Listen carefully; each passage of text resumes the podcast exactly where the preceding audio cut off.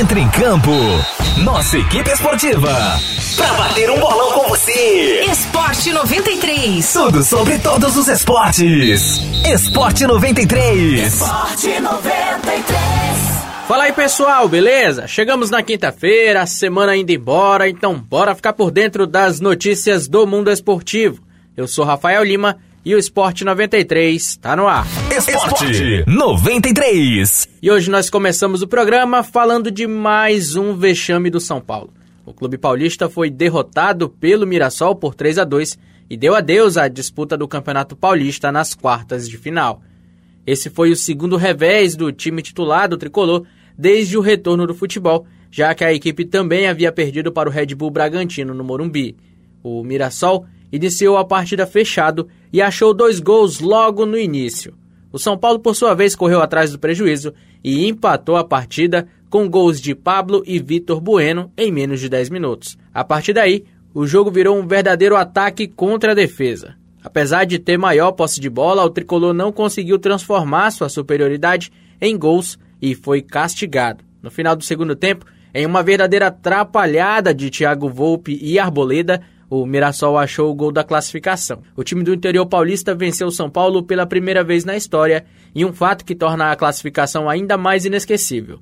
O Mirassol perdeu 18 jogadores durante a pandemia, sendo que destes, oito eram titulares. Para o São Paulo, agora resta esperar pela estreia do Campeonato Brasileiro contra o Goiás, fora de casa, no dia 9 de agosto. Na outra partida das quartas de final, realizada ontem, o Palmeiras recebeu o Santo André em casa e também não teve vida fácil. Assim como São Paulo, o Palmeiras não conseguia quebrar a linha de marcação do Santo André. Mas aos 42 minutos a bola parada veio e Felipe Melo aproveitou o cruzamento de Scarpa para abrir o placar. Nos acréscimos, num contra-ataque, Marcos Rocha ampliou. Palmeiras e Mirassol agora esperam o resultado dos jogos de hoje entre Bragantino e Corinthians e Santos e Ponte Preta para saber quem irão enfrentar. Esporte 93. E o assunto agora é Campeonato Mineiro. Sem sustos, o Atlético Mineiro goleou o Patrocinense por 4 a 0 e se garantiu nas semifinais do estadual. Os gols foram marcados por Natan, Guilherme Arana, Savarino e Pedro Rosa contra.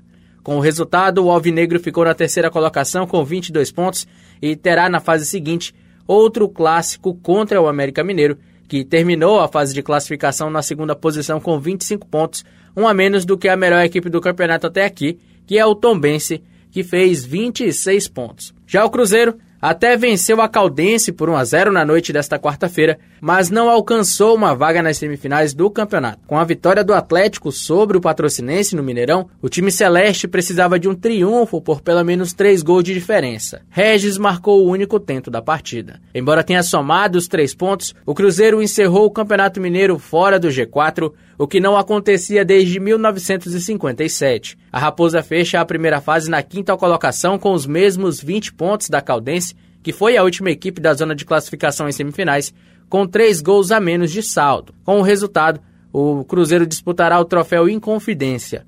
Os jogos do torneio, que reunirá as equipes de quinto à oitava colocação da tabela do estadual, estão marcados para os dias 2 e 5 de agosto, em jogos únicos de semifinal e final. Ainda não há horários ou locais definidos. Esporte 93. E quinta-feira é dia de TBT, de lembrar de momentos de alegria. E cá entre nós, tem coisa melhor do que lembrar de um momento especial com seu clube do coração? Então já sabe, né? Hoje tem Sou Clubista e é com meu parceiro Marcelo. Se liga!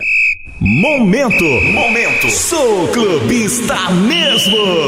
Olá, me chamo Marcelo, sou torcedor fanático do Botafogo. E para mim um momento que marcou bastante foi em ano 2005. O Botafogo veio até Roraima jogar pela primeira fase da Copa do Brasil contra o São Raimundo. Aquele jogo o Botafogo venceu de 4 a 1.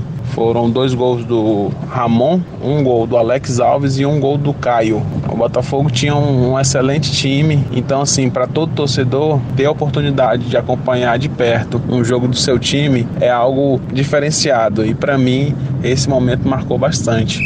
Momento, momento, sou clubista mesmo. Ouvinte, é isso, o programa de hoje fica por aqui, mas amanhã a gente está de volta. Lembrando que o Esporte 93 já está disponível no Spotify e também no Deezer. É só pesquisar Rádio 93 FM RR. A produção deste conteúdo é da nossa central de jornalismo. Eu sou Rafael Lima para o Esporte 93. Esporte 93. A seleção da 93 entra em concentração. Mais informações esportivas amanhã.